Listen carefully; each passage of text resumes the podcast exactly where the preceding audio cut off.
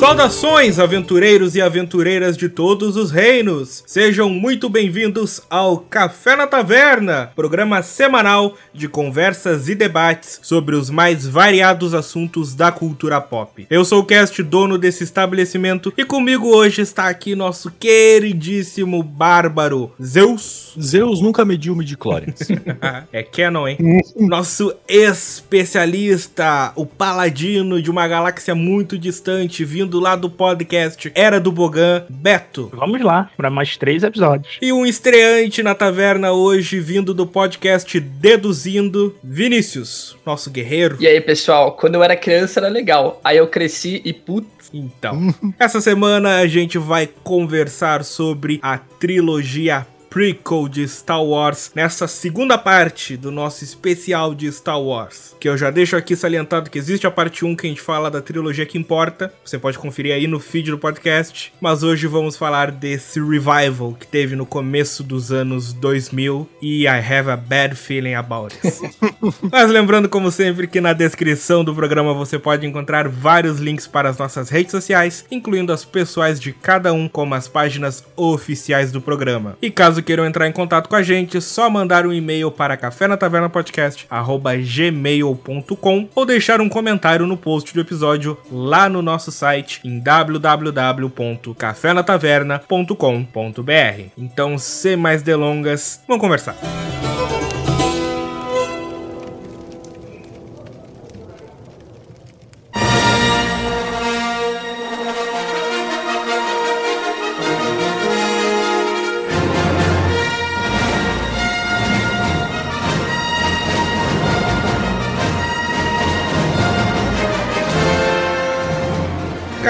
Começar esse programa com aquela perguntinha básica e bem clichê. Como, quando, de que maneiras vocês viram como é que foi a experiência de vocês assistindo a trilogia prequel? Eu assisti na estreia, no dia 24 de junho, ainda tem um canhoto dele para comprovar. A diferença é que aqui em Pernambuco, na época, não tinha IMAX ainda. Então eu assisti em cinema de bairro, mas no cinema mais clássico de bairro que tem aqui em Pernambuco é o Cinema São Luís. Ele é de bairro, mas é um cinema que tem dois andares para você poder assistir. E eu fiquei na sacada do primeiro andar do cinema e assisti o filme de uma hora da tarde até as nove horas da noite. Como assim? Peraí, cinema com sacada. Ah, e na época que ainda podia. Ainda podia assistir continuando. Ah, entendi. Apesar de não ser aquela tela com alta definição, tudo, sendo uma tela de cinema convencional, deu pra curtir bastante e tá aí maravilhada, né? Era um daqueles cinemas assim que não ficam em shopping, né? Que era só o cinema. Isso, isso. E eu esperei das 11 da manhã até 1 hora da tarde, quando o cinema abriu, para conseguir entrar. A fila tava dando duas voltas no cinema, e olha que isso era cinema de bairro, viu? E tinha o térreo, o primeiro e o segundo andar para poder você sentar. Dava gente pra dedéu, e mesmo assim a fila ainda tava dando voltas. Putz, que massa. Não fui fantasiado nesse, mas queria ter ido, porque tem um bocado de gente fantasiada de trooper, com roupa de Jedi, um calor arretado aqui em Recife. Tá? Foi bem interessante. O Baca deve feder pra caralho.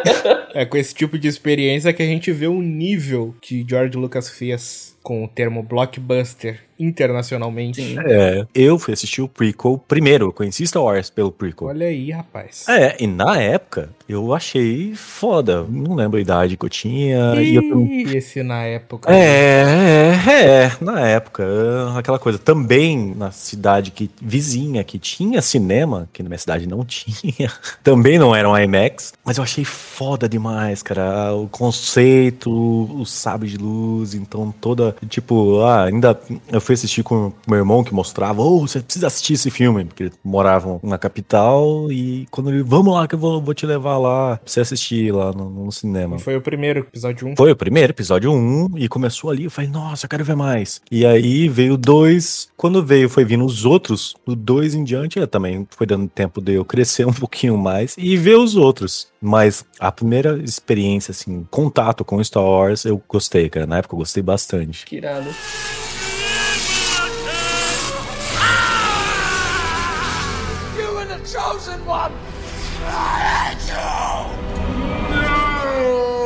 Eu nasci em 95, então quando esse filme estreou, eu tinha 4 anos. Então, assim, eu não tive experiência de ver no cinema, nem nada do tipo. A primeira vez que eu vi a Ameaça Fantasma foi um dia que passou na Record e, assim, eu sempre soube o que era Star Wars, que meus primos mais velhos assistiam, meus tios assistiam, né? Mas o pessoal nunca gostou muito, assim, né? Porque ainda era tinha aquele estigma de ser coisa de nerd. E aí um dia passou na Record, um domingo à noite, e aí eu assisti com um tio meu. E, cara, aquilo mudou a minha vida. Nunca tinha visto os clássicos. Não, nunca tinha visto os clássicos, nada. Foi o meu primeiro contato com Star Wars, foi a Ameaça Fantasma, sabe? E aí eu nem sabia. Eu terminou o filme e eu tava procurando esse fantasma ainda, sabe? Mas assim, é, não, criança eu ver aqueles Jedi, cara, aquele sabre de luz e aquela batalha no final do filme com os. Como que é o nome daquela raça? Puta merda. Gumba? Não é Gumba. É, do, os Gundam. Não, Gundam não. Os Gungans. Contra os Gundam, já imaginei os robôs gigantes no fim do. Seria um filme da hora, velho. Seria. Quase rolou isso no episódio 9. Nossa, foi- é o que faltou. Não, teria sido da hora ver Gundam no episódio 9. Porra, tudo valia. Mas, meu, aquela batalha no final deles contra o exército de droid, aquilo explodiu a cabeça do Vinícius criança. Aquilo foi, tipo, eu, eu queria viver aquilo, sabe? E aí, depois disso, eu fiz meu tio alugar os antigos porque eu queria mais, sabe? Porque passou na televisão, dublado, cortado, e acabou e eu, eu só queria mais. Pô, se passou cortado, devia estar muito bom de ver, então. É, era maravilhoso. A dublagem do Jar Jar Binks foi, putz, incrível. Nossa. E aí ele alugou os filmes antigos e aí eu odiei. Sim. Porque eu tinha oito anos. Você queria ver mais sabre de luz e mais ação, mais porradaria. Exatamente, exatamente. Eu não- até não lembrava nem o que era a história do filme, sabe? Mas assim, mudou minha vida, sabe? Eu acho que abriu meu contato pra esse universo, sabe? Da cultura pop, pro universo. Eu, eu viria no Nerdolinha naquele dia. Tem uma pergunta pro Vinícius criança. Quando tu bateu numa loja de brinquedos, como é que tu ficou? Cara, é, eu lembro que eu comprei um bonequinho do Obi-Wan e aí eu dormia com ele. Nossa. Pois é, cabeça da criança. Mas eu posso bater o pé e falar que eu me orgulho de que eu nunca, nem quando eu era criança, gostei do Jar Jar Binks. Desde a primeira vez que eu assisti, eu achava chato. Eu, queria, eu pedia para as pessoas pularem pra frente. Beleza. Eu acho então que eu sou, de novo, o mais diferentão da mesa aqui, sem querer me gabar muito. Porque assim como eu contei na primeira parte do especial de Star Wars, eu só fui realmente conhecer Star Wars em 2015, quando saiu a nova trilogia. Que é aí que eu, beleza, vamos ver esses filmes antigos aí que todo mundo fala que é bom. Que é aí quando eu fui ver a trilogia clássica. Esse filme de velho.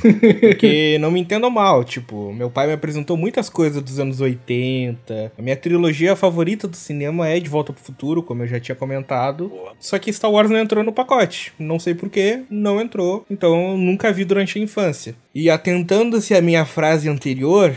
Eu vi a trilogia clássica em 2015. Senhoras e senhores, preciso contar aos senhores que hoje, sexta-feira, 8 e meia da noite, estamos gravando. Eu vi trilogia prequel. Ontem, quinta-feira, 8 horas e meia, eu não tinha visto a trilogia prequel ainda. Cara, que dó. Ah, por isso que você comentou que ia surpreender. Eu falei, mano, como? Ele vai, falar, ele vai falar que ele não assistiu, porque assim, ou você o gama, ou você odeia, ou você não assistiu. Ah, aí foi o meio do caminho. Na madrugada eu vi os dois e hoje, no intervalo da faculdade, eu vi o terceiro. Se arrependeu de ter um podcast? É, essa é a nossa conversa.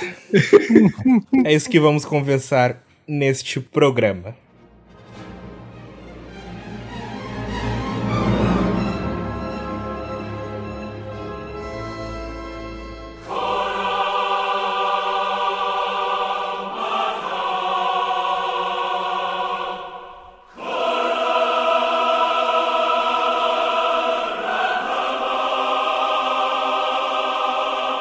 Voltando então lá para 1999, fazia quanto tempo que não tinha Star Wars no mercado? Uns 14 anos. É. Bastante tempo, né? Então, existiu uma geração que cresceu sem ver Star Wars no cinema. Tipo, o lançamento, obviamente teve reprise. E de repente ele volta. Eu não sei como é que foi na época, acho que o Beto deve lembrar mais de todos nós aqui, mas eu imagino o turbulhão que houve, principalmente fora do Brasil, porque é uma cultura muito americana que hoje em dia é internacional por causa da internet, mas na época que não tinha internet, a gente sempre recebia as coisas por tabela. Então eu imagino como no primeiro mundo devia ter sido: Uou, vai voltar! Vamos ter os episódios 1, 2 e 3, que incrível! E aí lança lá, em 99, Star Wars Episódio 1, A Ameaça Fantasma. Não é tão velho assim, 99 tinha internet aí já. Internet de escada no PC de Não, eu tô tubo. falando, tô falando internet de verdade. Ah, tá, não, é verdade. Em 1900 tinha carro, mas e aí? É, o bate-papo do UOL não era internet mesmo. Eu não vivi essa época, né, em 99, mas eu vivi em 2015. Eu imagino que devia ter sido assim. Eu imagino que foi maior. É, imagino que foi maior, sabe? Assim, foi um hype entre o universo nerd, pra quem na época já jogava RPG, lia Dragão Brasil, lia as revistas de games. Ou seja, o nerd barra geek ficou se informando disso desde 97, quando começou a surgir os primeiros rumores. Eu entendo o teu ponto, mas eu tô falando que, tipo, Star Wars, ele estourou a bolha. Tipo, não é à toa Sim. que ele é blockbuster. Sim, sim. Então eu não tô falando do nerdão lá de 95, que começou a ler nas revistas importadas que tava se programando um filme de Star Wars. Tô falando do cara médio, lá nos seus 20, 30 anos, que de repente abre o jornal e tá lá escrito Star Wars Episódio 1 no cinema daqui a um mês, sei lá, não sei como é que era na época o anúncio desse tipo de coisa no jornal. Eu imagino pra esse tipo de cara, porque não foi os nerdões, nós aqui hoje em dia que somos um povo muito grande, não foi a gente daquela época que fez as ruas se encherem. É o povo normal. O pessoal que via quando criança, via os VHS, que assistiu no cinema na época. Esse entusiasmo que eu quero dizer que deve ter sido ver Star Wars de volta no cinema. Pô, eu lembro de ver no jornal, assim, do meio-dia até. Eu falo assim, caraca, então é esse filme aí que é, tipo, sabe, aquele noticiário, ah, fila no Star Wars, aí começa a falar que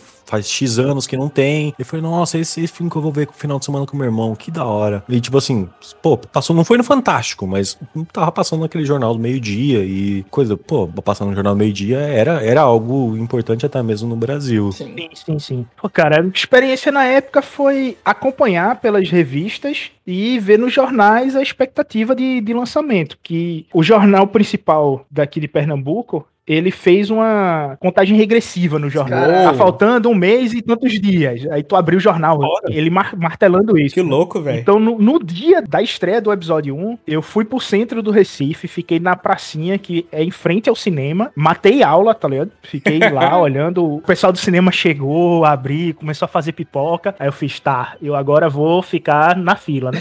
que massa. Só que aí quando eu cheguei pra fila, eu vi que já tinha umas 10 pessoas, que eu tava na pracinha conversando com o pessoal da escola que também matou a aula, e a gente foi tudo junto. Então acho que eu fui o décimo segundo, décimo terceiro a, a entrar, tá ligado? Mas aí toda essa empolgação, toda essa animação, todo esse hype, veja bem o uso correto dessa palavra. E aí teve o filme, né? É. E aí, filme como filme, como é que a gente pode falar então da ameaça fantasma? Vou dar a minha experiência, porque eu não digo que a minha experiência é imparcial, porque não é. Vocês vão entender ao longo do programa porque eu não sou imparcial. Mas eu tenho uma memória mais fresca porque eu vi ontem de madrugada e eu não tenho apego emocional. Então eu vou ser cruel sem ter pena. E cara, como é que eu posso dizer? Tem cenas legais até. Tem cenas legais até.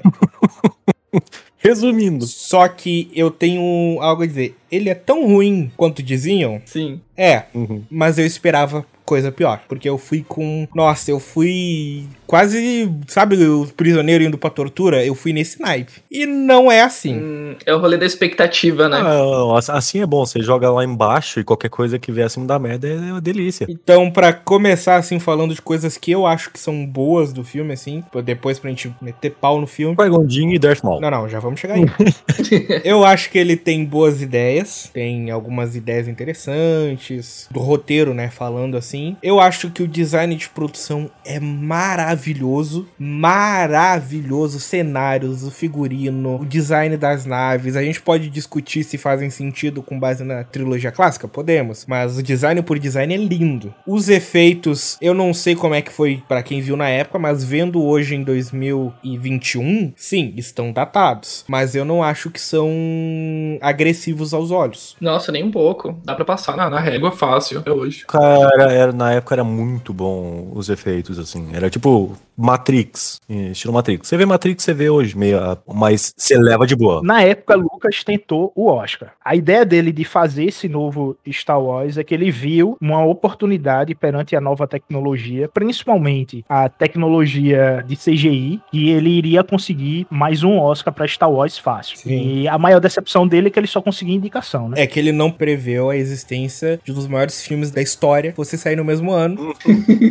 que é aquele filme maravilhoso que começa uma trilogia que vai render um programa futuramente aqui, que é Matrix, né? Então é difícil Sim. concorrer desse, olhando desse ponto. Sim, eu concordo quanto a isso, mas a ideia dele, se você pegar o roteiro original dele, ele não iria fazer um filme como saiu o episódio 1, pelo roteiro original. Eu não tinha nem como. O filme seria um filme de quase três horas. Ih, rapaz. Olha o Snyder aí. E explicaria muita coisa do que iria acontecer no episódio 2. Se ele tivesse feito realmente o roteiro original. Mas aí, você tem no episódio 1 também um outro problema que é, Lucas, ele além de diretor, ele é empreendedor. A gente não pode esquecer isso, tá vendo? Tem que vender boneco. Exatamente. E a licença da Kenner tinha sido inspirada. Kenner foi comprada por outra empresa, a Mattel, e ela tá com essa licença, eles queriam vender uma quantidade absurda de, de brinquedo. Tanto que a data de estreia no, nos Estados Unidos, que foi 19 de maio, foi uma data estratégica, porque os brinquedos começaram a ser lançados no dia da independência, que é feriado lá. Aí, rapaz. Então, ele fez o filme pensando nisso. Vou novamente ganhar dinheiro com o brinquedo. Então, por que o Jaja Binks surgiu? Hum. Do, se você pegar o roteiro original, até a espécie não, não era, tá ligado? Antes de entrar nos aspectos mais específicos e da gente ter que falar do Jar Jar, eu quero pegar aquela tua frase que tu falou no começo da tua argumentação, vou isolar dela. É. Ameaça Fantasma tem um problema. Jorge Lucas.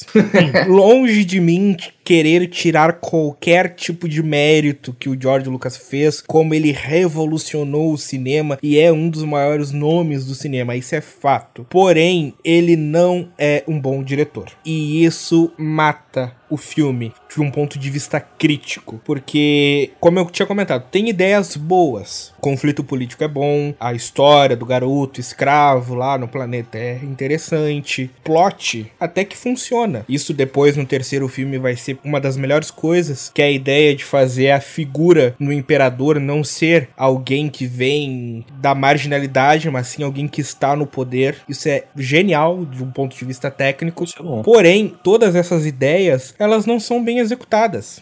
Para mim, o Lucas ele devia ter ficado como um produtor, cuidando dessa parte de fazer bonequinho, cuidando dessa parte de vender o filme, que é o que ele faz de melhor, e botar nas mãos de alguém que sabe contar uma história. Porque a narrativa é atrapalhada, ela é enrolada quando não precisa, ela é apressada quando não precisa. Ele tem um panteão de grandes atores e todos são totalmente desperdiçados. As cenas não têm sensibilidade, a cinematografia é pobre e ele não tem sensibilidade de grandes momentos. O primeiro momento em que o Anakin conhece o Obi-Wan é ali, nada demais, não tem um joguinho de câmera, não tem uma tensão, não tem aquele momento épico. Primeira vez que o Anakin vê o Imperador, mesma coisa aí, de qualquer jeito. Parece até documentário, a câmera parada lá longe Sim, mano. e desce lá o pessoal da nave. Ah, ó, tudo bom? Ah, vamos por ali. Falta o épico. Uns programas atrás a gente falou do Snyder, que o Snyder é um gênio na cinematografia porque ele sabe dar o tom épico. A Ameaça Fantasma é o contrário. Tu tem coisas que no papel deviam ser icônicas, só que a câmera não reconhece e filma como ordinário. E acaba fazendo momentos que deviam ficar marcados na história dos fãs sendo ordinários, esquecíveis, passáveis. Então acho que tipo a gente tem muitas coisinhas que a gente pode fazer piada, mas o problema geral é o George Lucas. Faltou tato, profissionalismo na mão dele de saber contar essa história que ele quer contar. E é o que para mim mata completamente esse filme. Sabe a impressão que eu tenho? É que ele fez o filme não porque ele queria contar essa história, mas parece que ele fez só comercialmente, sabe? Parece que ele só queria vender, só queria visar o lucro e não porque ele realmente queria que as pessoas vissem a arte dele, queria que as pessoas entendessem o começo dessa história, sabe? Eu tenho muito essa impressão quando eu assisto, principalmente a Ameaça Fantasma. Parece que não é um filme que foi feito como o Snyder fez, ou A Liga da Justiça, por exemplo. Que Você vê que tem uma paixão ali. Com o George Lucas, na trilogia prequel, eu não sinto isso, sabe? Eu não tenho essa... Eu acho que paixão ele tem. Exato. Porque, meu, ninguém fica mudando gritinho de voz de, de um filme de 50 anos atrás e dando, botando um CGI. E ele, cara, eu acho que é o cara que mais assiste Star Wars. Exato, eu não acho que faltou paixão, tanto que a obra dele, a obra-prima da vida dele é Star Wars. Eu acho que faltou competência, É. no sentido de ele não saber fazer. Ele não é um diretor competente, e isso acaba refletindo na qualidade do filme final. Eu sinto essa paixão na trilogia original, mas eu não sinto no prequel, entendeu? Sim.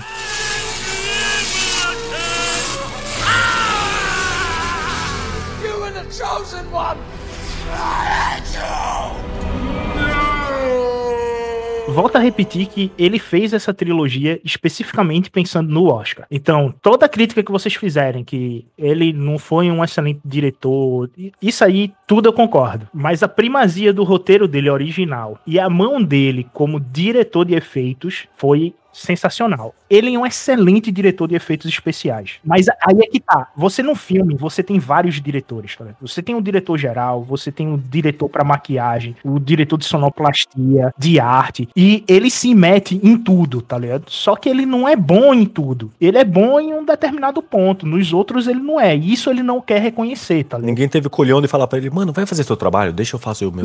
Mas a ideia da direção, uma coisa que eu gostei, a luta. Aí que tá, aí que eu vou falar. Teve uma evolução da luta? Teve, mas eu acho que ele faz errado. Tem um trecho no episódio 1 que eu olhei e falei: Uou, isso é uma luta de sabre de luz. Que é quando tá lutando o, o Leon e o Darth Maul. É. Ou é ele e o Obi-Wan. É um X1 entre um dos dois. Que a câmera fica parada. E aí eles vão indo da esquerda pra direita com movimento e tá, tá, tá, tá. E eu olhando, nossa, isso é muito bom. Porque durante o resto do filme inteiro, as lutas são ou eles balançando a, a espada no vazio. Porque depois ele inseriu os efeitos, né? Os robôs. E fica estranho, porque fica balançando o troço no ar. Tu não tem o impacto que devia ter. Ah, mas é um plasma. Sim, mas o plasma ele impacta no metal. Tu tem um recuo, não é liso, não é faca na manteiga. Ok. E até faca na manteiga tem um recuo, tá? Sim. E os cortes são mal feitos. Não é no sentido de que tem erros entre uma cena e outra, não, mas tipo, tá no meio da luta, e aí beleza, tá lá os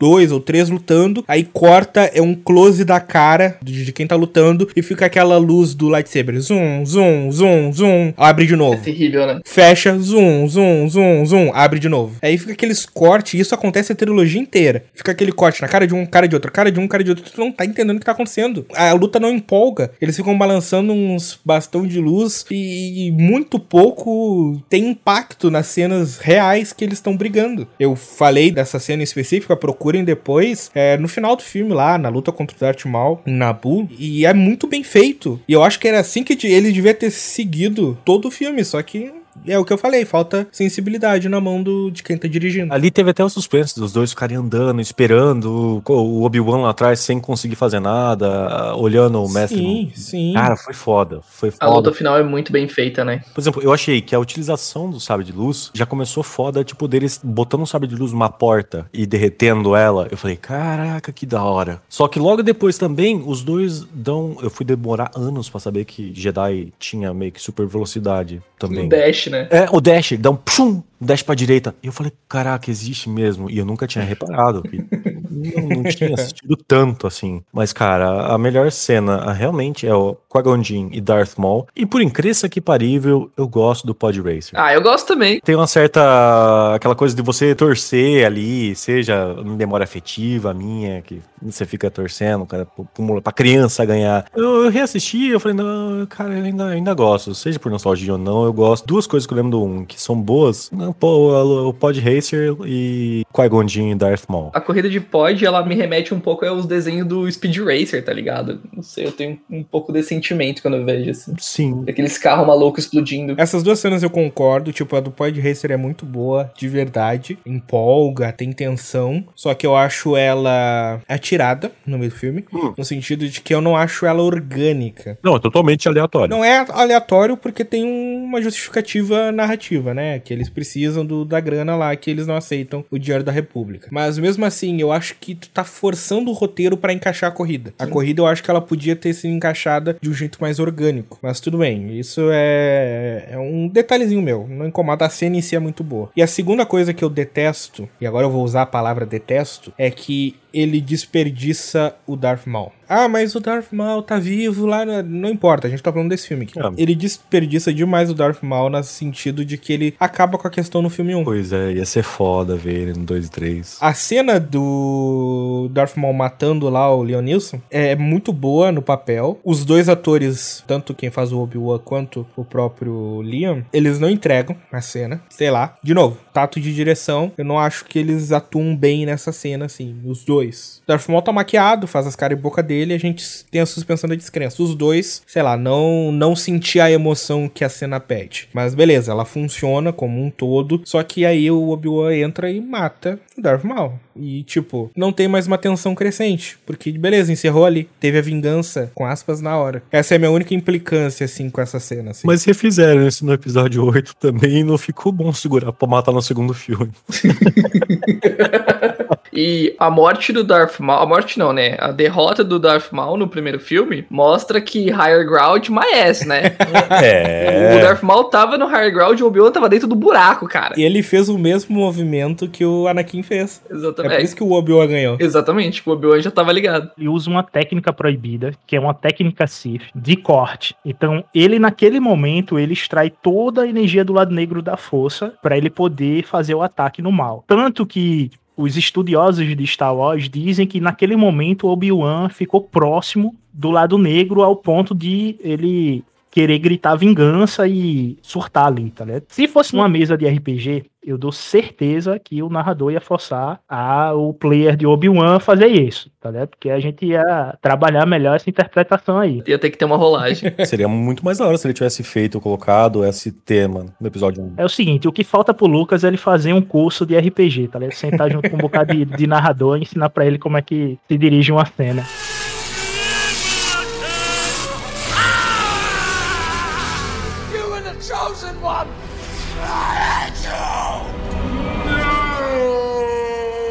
Mas só duas coisinhas antes da gente ir pro próximo filme, que são duas coisas que a gente tem que citar aqui, porque depois ele esquece, que é Mid-Chlorians e Jar Jar Binks. Não, tava tão bom. Obrigado, já vai tarde.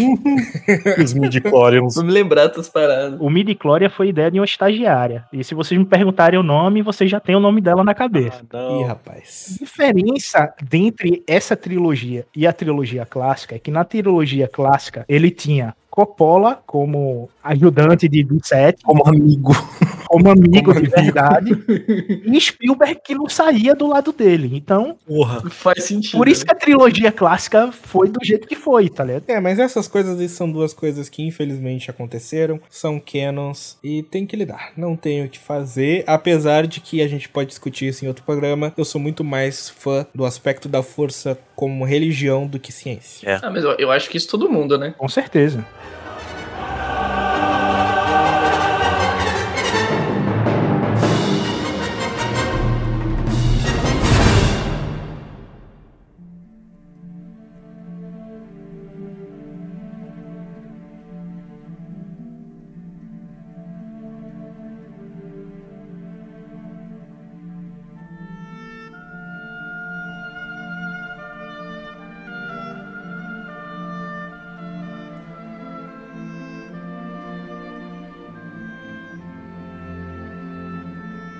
2002, três anos depois, chega aos cinemas um filme que a gente vai falar muito pouco, porque pra mim é o pior filme de toda a saga Star Wars. É um filme abaixo da mediocridade. Eu também lembro muito pouco. E eu quero falar muito do terceiro filme, então eu não quero perder tempo aqui. que é o episódio 2, o Ataque dos Clones. Sendo bem sucinto, o visual impecável como sempre. O CGI tá mais polido, só que eu acho que ele pesa a mão. Tem cenas que parecem desenho animado. Fica meio a Space Jam, assim. Os atores reais, um cenário todo CG. Não casa legal, apesar, entre aspas, do CG estar bem feito. Porém, os mesmos problemas de narrativa continuam. E pior ainda, eles se intensificam. Porque algo que a gente não falou no bloco passado, o Anakin, que não tinha personalidade quase nenhuma, além de ser uma criança esperta com poderes paranormais, chega aqui e tá um adolescente birrento e. Cara, sei lá, era para ser um filme de origem do vilão. Não tô dizendo que era para fazer ele bonzinho, mas era para fazer ele humano. Era pra gente entender o lado dele. E a última coisa que eu consigo é ficar ao lado do Anakin nesse filme 2, porque ele tá um porre do começo ao fim. Ah, ele tomou aquele chá da Padmé que ficou horas em cena. Não, não tomou, não tomou. Não, to- to- tomou só o cheiro, né? Porque sei lá quando que ele ia tomar de verdade. Esse filme me fez querer parar de comer pera. Eu nunca mais comi pera depois que eu vi esse filme. Nossa. Ai, caramba, verdade. Então, tem uma coisa legal. Os clones. Não, não vou falar que toda a ideia é boa, mas na época eu lembro que eu achei legal, Não, gostei. o conceito é legal, o conceito é legal. Aham. Agora eu fico em dúvida, foi legal o Django Fett ou não? É, cara, eu não digo que ele não foi legal porque ele mal esteve. Mal chegou e já foi, tá ligado? É tipo isso. É, deram ali o Django Fett só pra lembrar o Boba Fett e aí, ó... Aparece o Boba no filme. Então é, o filho, é o filho dele, né? É que a ideia é que os clones eles eram alterados pra que fossem soldados perfeitos. E aí o Django Fett, ele, como parte do pagamento, ele pediu um clone inalterado, uma cópia perfeita dele com todas as liberdades e com todos os pensamentos humanos normais que ele criou como Não filho. é aquela coisa, não tinha soldado um pouquinho melhor, não pra vocês clonarem, velho? Os caras é, não acertam até hoje.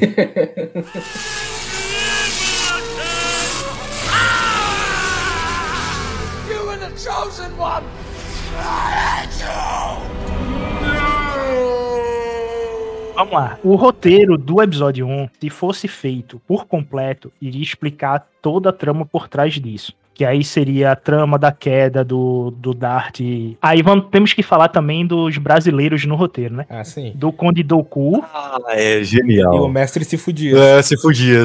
Cara, não. Esses dois, eles estão explicados no roteiro do expandido do episódio 1. O roteiro original tem toda essa explicação. E ele já estava sendo treinado pelo Darth Sidious, que ele já tinha caído pro lado negro, ele tinha brigado com o Mestre Yoda. Isso tudo tá na explicação do roteiro expandido do episódio 1. Quando chega no episódio 2, ele faz um corte, fala do mestre que se fudeu e que o mestre Doku assumiu o lugar, tá ligado? Isso fica implícito depois, tá ligado? Fica uma confusão no, no roteiro nisso daí. E o motivo de ter se usado o Jungle Fett foi porque o Conde Doku contratou ele por ser mais barato. Ele era um excelente mercenário, foi atrás dele por ser um mercenário mandaloriano e os mandalorianos já terem travado uma guerra contra os Jedi e ele conhecer a habilidade de guerra deles, por isso que ele foi contratado. E abria o leque para se no futuro trabalhar as guerras mandalorianas. Isso tudo foi cortado e ficou aquele bananal. Outra coisa que é estranha no episódio 2 é o relacionamento entre Padmé e Não, Anakin. não, não, não, pera aí, pera aí, pera aí. Tudo que tu falou agora, eu concordo que podia ter sido explicado no episódio 1, só que eu não acho isso defeitos do episódio 2. Como eu falei antes, a política é bem feita, é uma crescente. Pra mim, se esse filme fosse um filme do Obi-Wan, numa heist política, envolvendo trama de assassinato de senadores e um exército sendo construído embaixo dos panos, uou! Só que aí a gente entra na outra parte desse filme, que é o que tu vai falar agora, que é... A gente pode chamar de romance?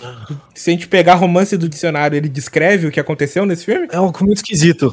Não, velho. É um romance pensando que ele analisou os romances da década de 80 pra poder fazer aí. Vindo do cara que fez o irmão beijar a irmã, é, pode ser considerado um romance.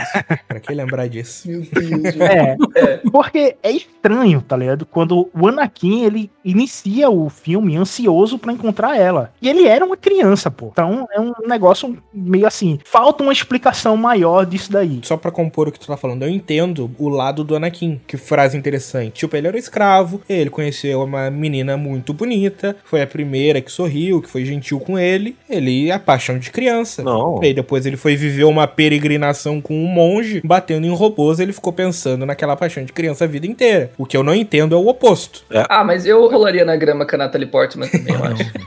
É Natalie, pô, Natalie Portman, cara. Passou a ser explicado num HQ que saiu um ano atrás, tá ligado? Que foi para um excelente roteirista e ele desenvolveu essa paixão dele quando ele tava com Obi-Wan sobre treino e até mesmo as dúvidas dele por ser o cavaleiro. E você entende melhor o Anakin a partir dessa HQ. Coisa que deveria ter sido explorada pelo próprio Lucas, que ele tacou foda-se nisso daí, tá ligado? Pra mim, se esse filme fosse divisão entre raiz geopolítica do Obi-Wan e conflitos internos do Anakin, uou, no papel é maravilhoso. Só que ele é um personagem que a gente não entende, pelo menos eu não entendi. É um personagem que, cara, eu simplesmente não entendo o conflito do Anakin. Em tese, no papel, ele tá entre a luz e a escuridão. Ele tem, ele é o The Chosen One, o cara que vai mudar tudo. Só que ele tem que escolher entre a luz e a escuridão. Eu não vejo isso. Eu vejo ele como um, um, um desde criança que tem sido treinado a vida inteira a ser um monge, sendo que ele nunca quis ser de verdade um monge. Porque nunca tem momentos genuínos do Anakin sendo um Jedi. Sim, Sim concordo. Sempre aparece ele como um, um, vilãozão, entre aspas, que tá se forçando a ser bom. Então, o conflito que devia existir, esses dois lados dele não existe. É um lado e ele tentando se encaixar no, no que a sociedade emprega. Se a trama fosse ele se aceitando e aceitando o lado escuro como parte dele, a trama seria outra, mas não é isso a narrativa que o Lucas tá fazendo. O Lucas quer que a gente acredite que ele tá em dúvida. Não, e a maior desculpa que ele dá é através do Yoda, que ele fala, ah, é muito velho. Nada a ver, né, mano? Não, vamos falar assim, porra, Yoda, você velho, você passou do ponto, né? Porque você até no episódio passado, no episódio 4 lá, você tava, tipo, tá loucaço mesmo já desde aí. Porque você treinou, vai treinar o Luke ainda. Sim. Essa relação entre mestre e aprendiz, que vem. O nome da revista em português ficou Mestre e Aprendiz, foi explorada recentemente. Era uma coisa que ele deveria ter explorado nesse episódio 2, que não foi explorado, foi só jogado. Mas... Então, tudo que o Anakin vem sofrendo sobre pressão e entendimento da força que explicaria o porquê ele foi para lá e matou todo mundo que não é uma mera queda, tá ligado? Tem todo um contexto por trás disso. É, ele deixou de lado, tá ligado? Ele simplesmente é, tentou forçar uh, o que ele usou magistralmente na trilogia clássica, ele tentou dar uma forçada aí no episódio 2, é, esperando que a Cartoon salvasse o episódio 2, tá ligado? Não, mas de tudo isso que eu achei genial que ele fez, cara, e que você me explicou isso, foi descobrir que a merda toda dos clones lá com o Django Fett veio do cu. Eu falei, nossa, George Lucas é um piadista mesmo, velho.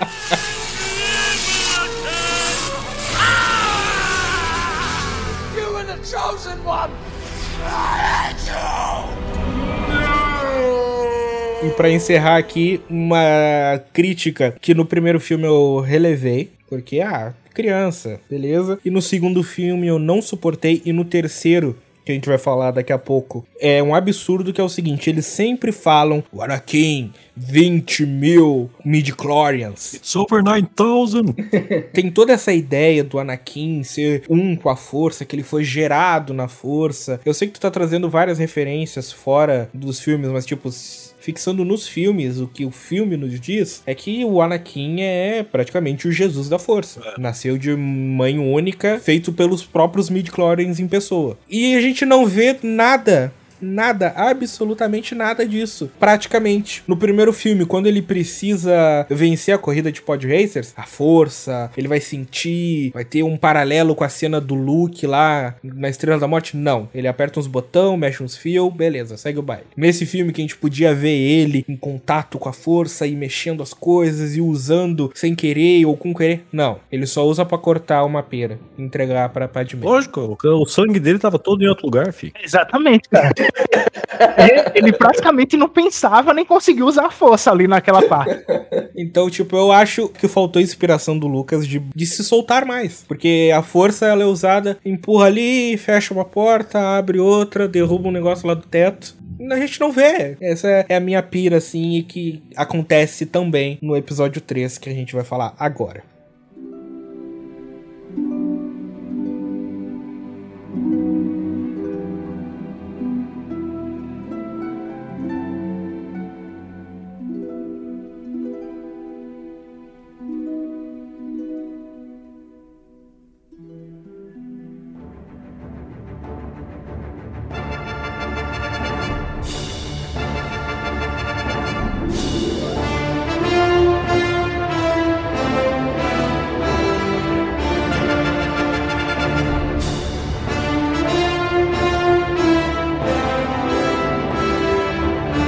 2005 chega aos cinemas o fim dessa trilogia e o fim do Star Wars no cinema até então, que é o episódio 3, A Vingança dos Sith. E sinceramente, só para abrir o papo aqui, eu não esperava gostar desse filme. Eu lembro que eu já não tava mais, na época, eu já não tava mais empolgado pra ir ver Star Wars. Eu eu fui ver, mas eu tava mais naquele, ó.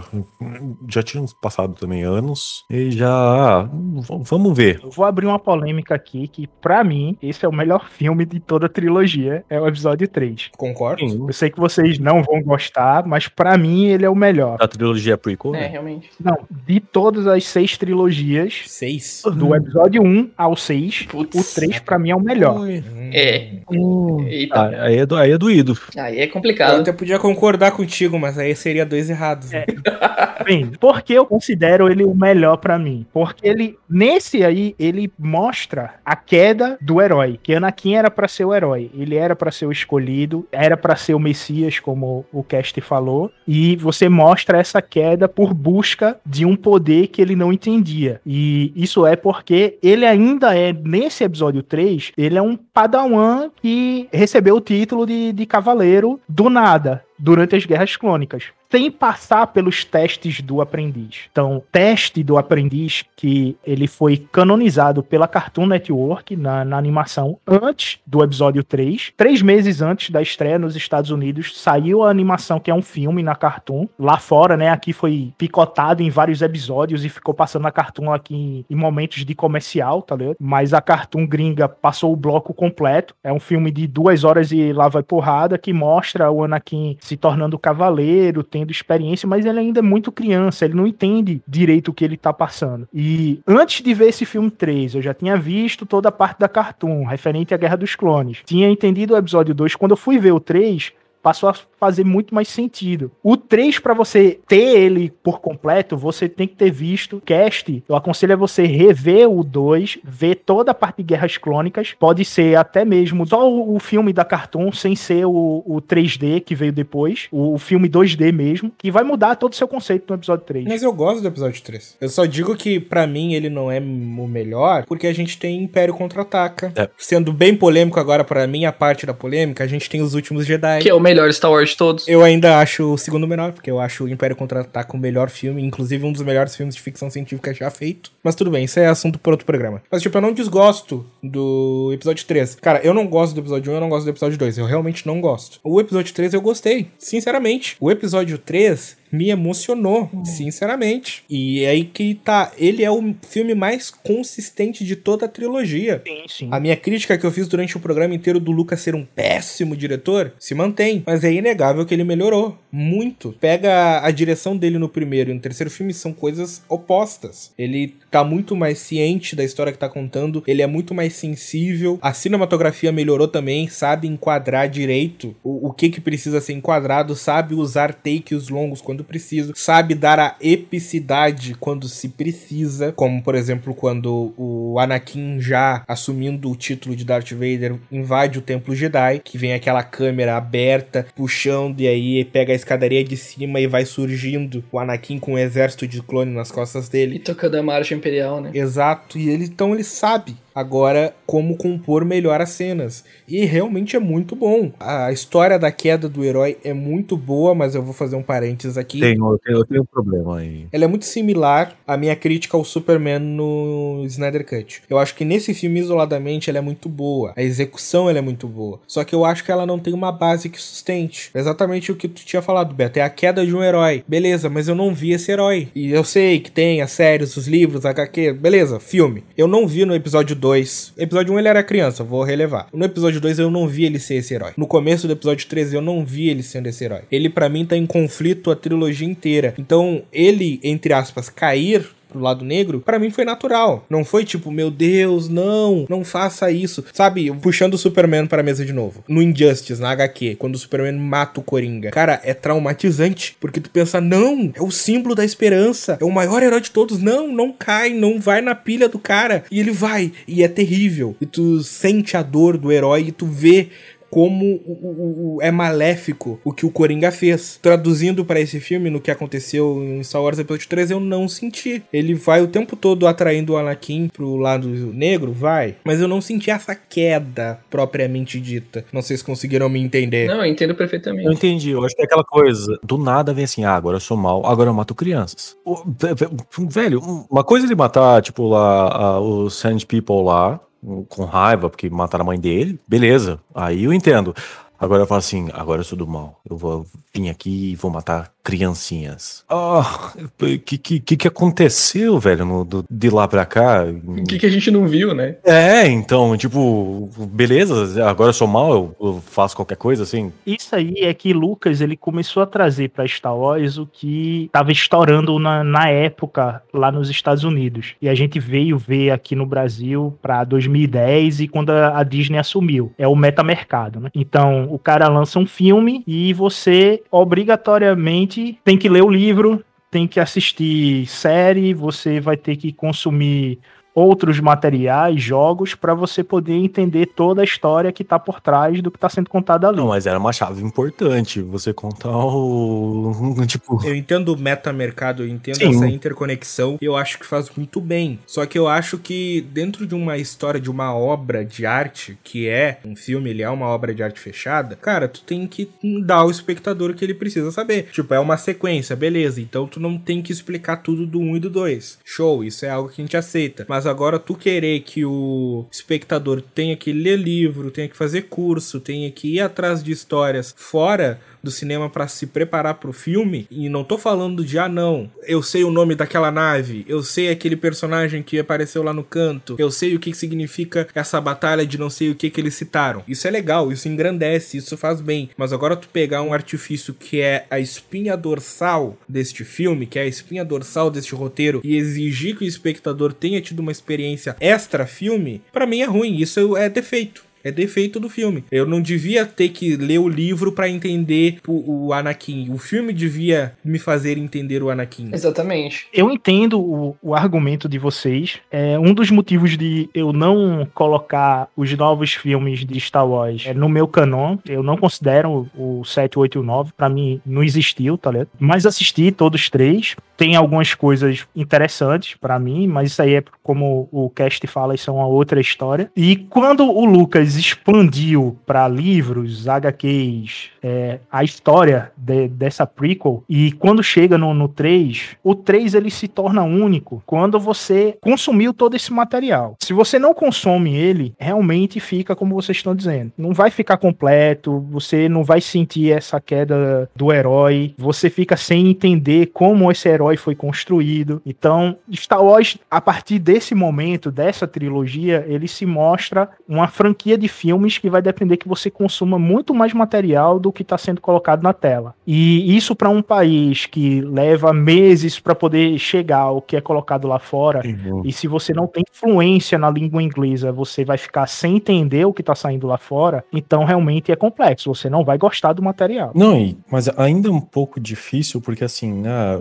por exemplo, então o Anakin tava, tipo, meio que no começo do terceiro episódio, ele tava fingindo, porque ele já tinha decidido que ele ia ser. É complicado. Bom, tem que ir atrás mesmo pra entender o, o, porquê, mas. É que são duas coisas que acontecem nesse filme que para mim não funcionam. Primeiro, a queda não funciona porque eu nunca vi o herói ser construído para ver ele cair. Hum. Experiência de quem só viu os filmes faz menos de 24 horas. Sim. Eu não senti a construção do herói. Tipo, o primeiro filme, de novo, esquece porque é uma criança, beleza. Mas o segundo filme, que devia construir o Anakin como um Jedi, não constrói. Ele constrói, na verdade, o oposto. Aquela cena da discussão na cozinha em Tatooine entre a, o Anakin e a Padmé que ele fala, vou ser o maior Jedi de todos os tempos, vou vencer a morte, não sei o que. Cara, aí já tá estampado Darth Vader na cara dele. Eu não senti então que houve uma queda. Um adolescente ferrando. Não, nem isso. Para mim foi, tipo, beleza, ele sempre foi assim e ele tentou se formular o jeito Jedi, porque ele achava cool. E aí, de repente, o cara falou: não, tem que ser você mesmo. E aí ele foi ele mesmo e virou Darth Vader. Não me pareceu que ele caiu, pareceu que ele simplesmente largou a máscara, parou de fingir o que ele não era. Só que não é essa história que ele contou. Como o Beto falou, se tu vai abrir tudo o universo expandido de gente que sabe escrever, tu vai ver que na real ele era um herói que caiu.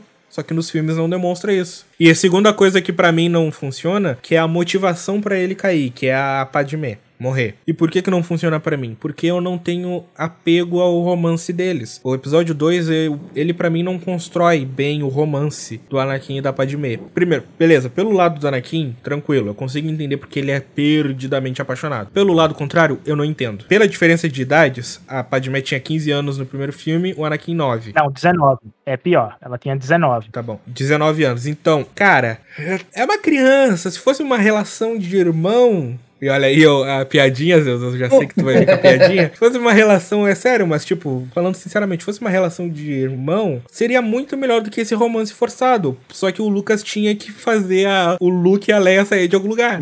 É. Se fossem, tipo, esquecendo que precisa ter o Luke e a Leia. Se fosse construído como uma relação de irmãos, ela como uma figura de uma irmã mais velha, seria muito mais forte essa relação e muito mais entendível. E eu me apegaria muito mais. Mas agora essa forçação de um romance porque precisa ter os personagens do filme clássico. Sim, exatamente. Sei lá, e aí chega no terceiro filme, e aí beleza, tô naquela paixão, e aí ele fica puto porque ela vai morrer, e aí ele vai pular no buraco negro lá pra conseguir achar um jeito dela não morrer. O cara esperou 30 anos, velho. Aí vai descobrir que vai logo depois que ele conseguir vai morrer. Ah, não, velho. Eu ficava puto também. ah, essa velho. Não, e, e que ela morre mais pel- pelas atitudes dele tentar salvar ela, né, cara? Ah, isso eu acho legal. Isso eu acho legal também. Isso eu não achei ruim. Isso aí é aquela coisa da epopeia grega, que o herói vai no oráculo, o oráculo fala: "Olha, tu vai fazer tal coisa". Ele falou: "Não vou". E aí ele vai e tudo que ele faz pra não fazer aquela coisa que o oráculo falou, causa exatamente o que o oráculo falou. Então isso é algo histórico, não foi o George Lucas que inventou, mas foi bem empregado aqui nesse Eu filme. gostei de- dessa dele, chega desse caos aí. Gostei que ela morreu, que a Padmé morreu no final. Ah, achei que ah, tá ali a, a Leia e o Luke. Velho, se não tivesse ligação também não ia fazer falta pra mim. Mas o que eu mais gostei foi o, o porquê da armadura do Vader. Isso eu gostei. Até hoje eu gosto. Aí que chegamos na última coisa que eu quero falar nesse programa, que é a relação entre Anakin Skywalker e o Obi-Wan Kenobi.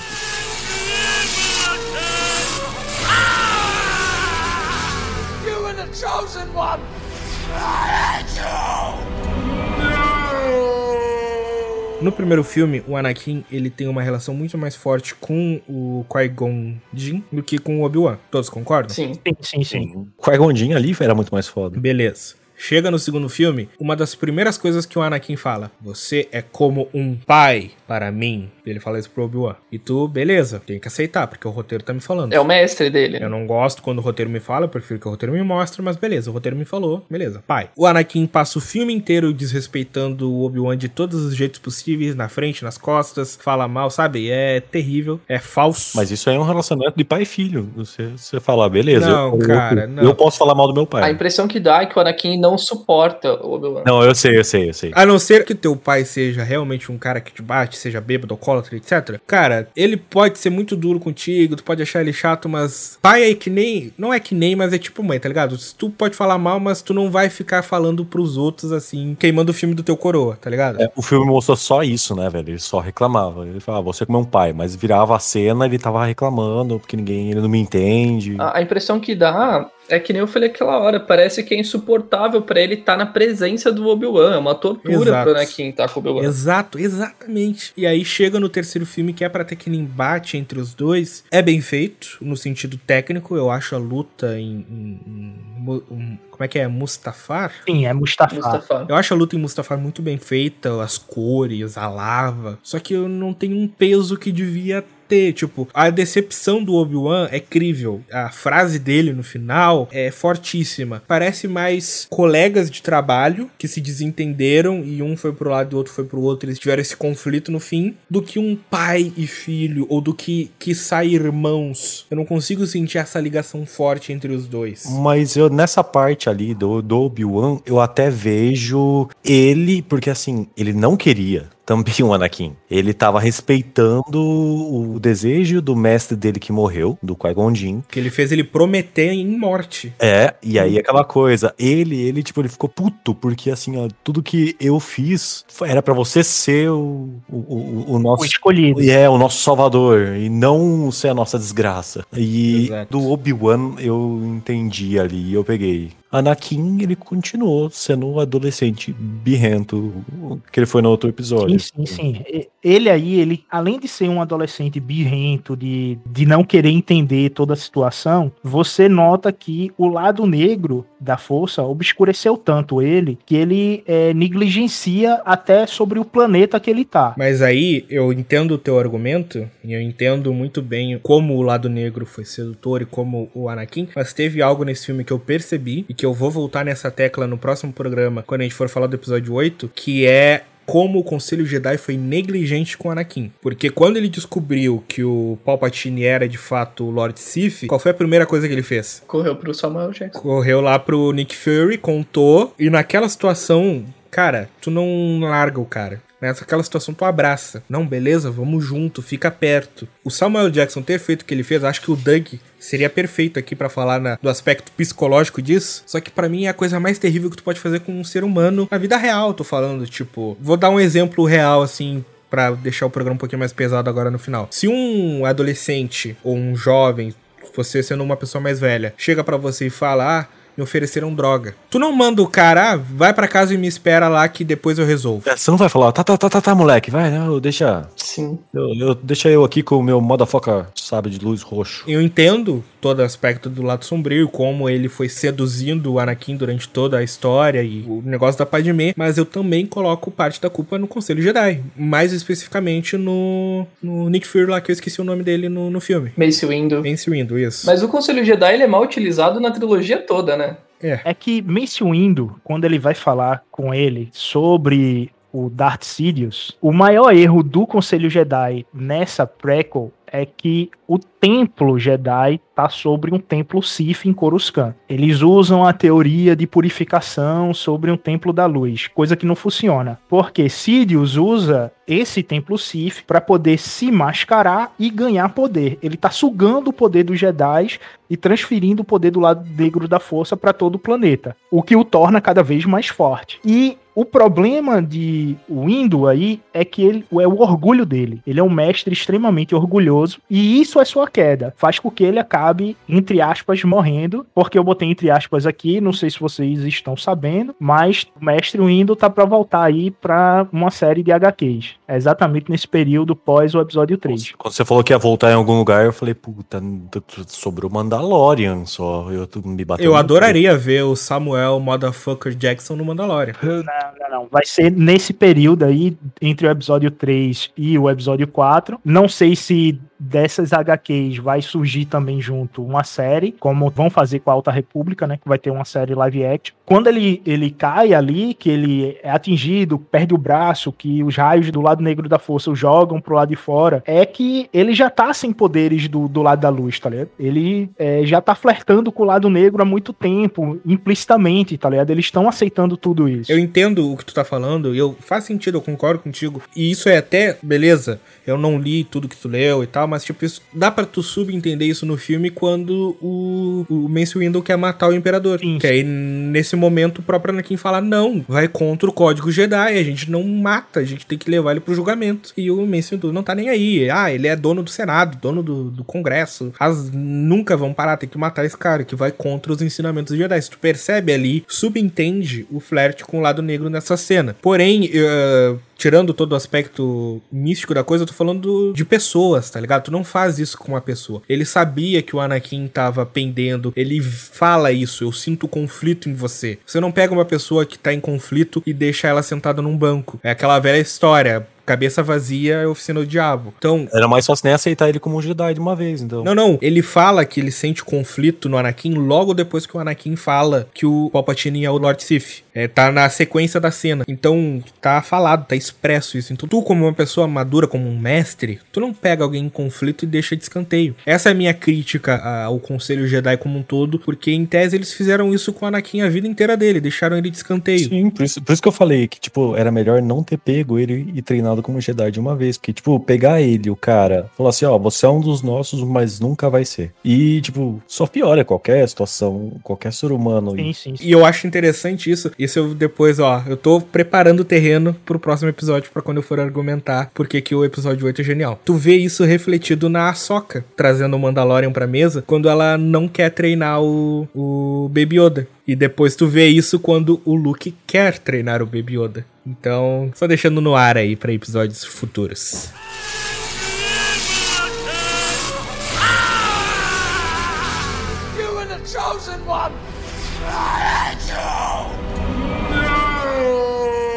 Cara, é, é o meu filme dessa trilogia é o que eu mais gostei. Foi o primeiro Star Wars que eu vi no cinema. Olha aí.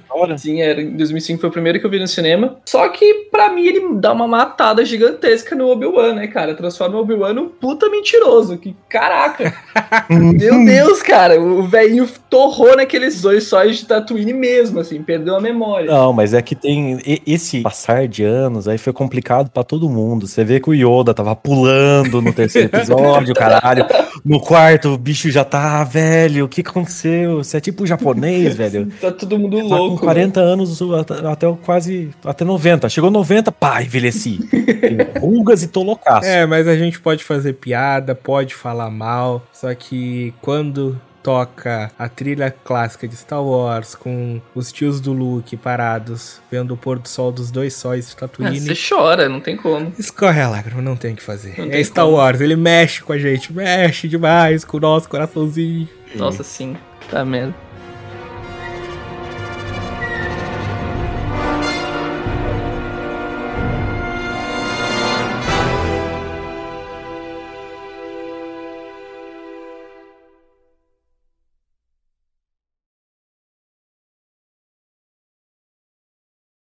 Vocês têm que assistir as séries. Cara, a gente vai falar das séries futuramente. Não, não. Antes de ver o episódio 3, eu lhe aconselho a você. Terminou o episódio 2, assista a série 2D, às duas horas e pouco, o filme 2D da Cartoon. Tu encontra ele em inglês no YouTube, fácil, tá ligado? Em português é mais difícil tu achar, porque tá picotado, então tu tem que ir atrás de, de meu mundo de material. Mas o Clone Wars não tá no, no, no Disney Plus? Ele tá, não tá? É que tem a série e tem o filme, né? É porque tem um filme 2D da Cartoon. Não, eu tô falando desse filme. Não sei dizer se tá. Eu sei que tu acha fácil no, no YouTube. É 1 hora tiver... e 38? É, uma hora, duas horas e pouco, por aí. Tá no, no Disney Plus, sim. Ah, se tá, então... Não vamos cooperar com a pirataria, falando o cara aqui. Não, é, vale a pena, tá ligado? Você vê essa animação, depois você vê Clone Wars, procure a lista cronológica de Clone Wars, assista cronologicamente, que vai explodir sua cabeça quando você assistir Clone Wars cronologicamente, porque da forma que saiu não tá cronológico, você fica meio perdido o que tá acontecendo. Sério? Então, na, na ordem cronológica, você vai ter uma noção muito maior da evolução do Anakin como um herói, como ele foi construído, o relacionamento dele com a Padmé, a relação dele com ela para ela poder engravidar, tudo. E deixa o 3 como o melhor filme de todos. Se você conseguir ver isso aí tudo, você vai ver que o 3 é fenomenal. E tá vindo a série do Obi-Wan também, que eu acho que vai dar uma arrumada. Vai tentar dar uma arrumada também na, na trilogia prequel.